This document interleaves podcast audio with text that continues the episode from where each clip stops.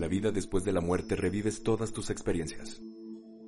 Pero esta vez con los eventos reorganizados en un nuevo orden. Todos los momentos similares son agrupados. Pasas dos meses manejando en la calle frente a tu casa, siete meses teniendo sexo. Duermes 30 años sin abrir los ojos. Por cinco meses seguidos ojeas revistas mientras estás sentado en el inodoro. Tomas todo tu dolor a la vez. Las 27 intensas horas. Huesos se rompen, autos chocan, se corta la piel, nacen bebés. Una vez que lo logras, eres libre de agonía para el resto de toda tu otra vida. Pero eso no significa que siempre sea agradable.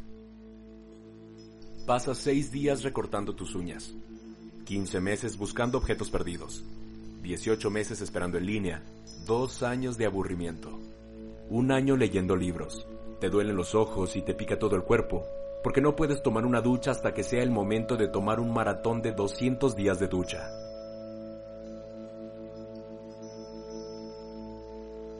Dos semanas preguntándote qué pasa cuando mueres. Un minuto de sentir que tu cuerpo está cayendo. 77 horas de confusión. Una hora dándote cuenta que has olvidado el nombre de alguien. Tres semanas dándote cuenta de que estás incorrecto. Dos días mintiendo. Seis semanas esperando una luz verde. Siete horas vomitando. 14 minutos experimentando alegría pura.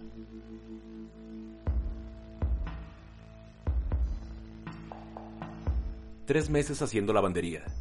15 horas escribiendo tu firma. Dos días atando cordones de zapatos. 77 días de desamor. Cinco semanas conduciendo perdido. Tres días calculando propinas de restaurantes. 51 días decidiendo qué ponerse. Nueve días pretendiendo que sabes de qué se habla. Dos semanas contando dinero. 18 días mirando al refrigerador. 34 días de anhelo. Seis meses viendo comerciales. Cuatro semanas sentado en tus pensamientos, preguntándote si hay algo mejor que podrías estar haciendo con tu tiempo. Tres años tragando comida. Cinco días cerrando botones y cremalleras. Cuatro minutos preguntándote cómo sería tu vida si se reorganizara el orden de los acontecimientos.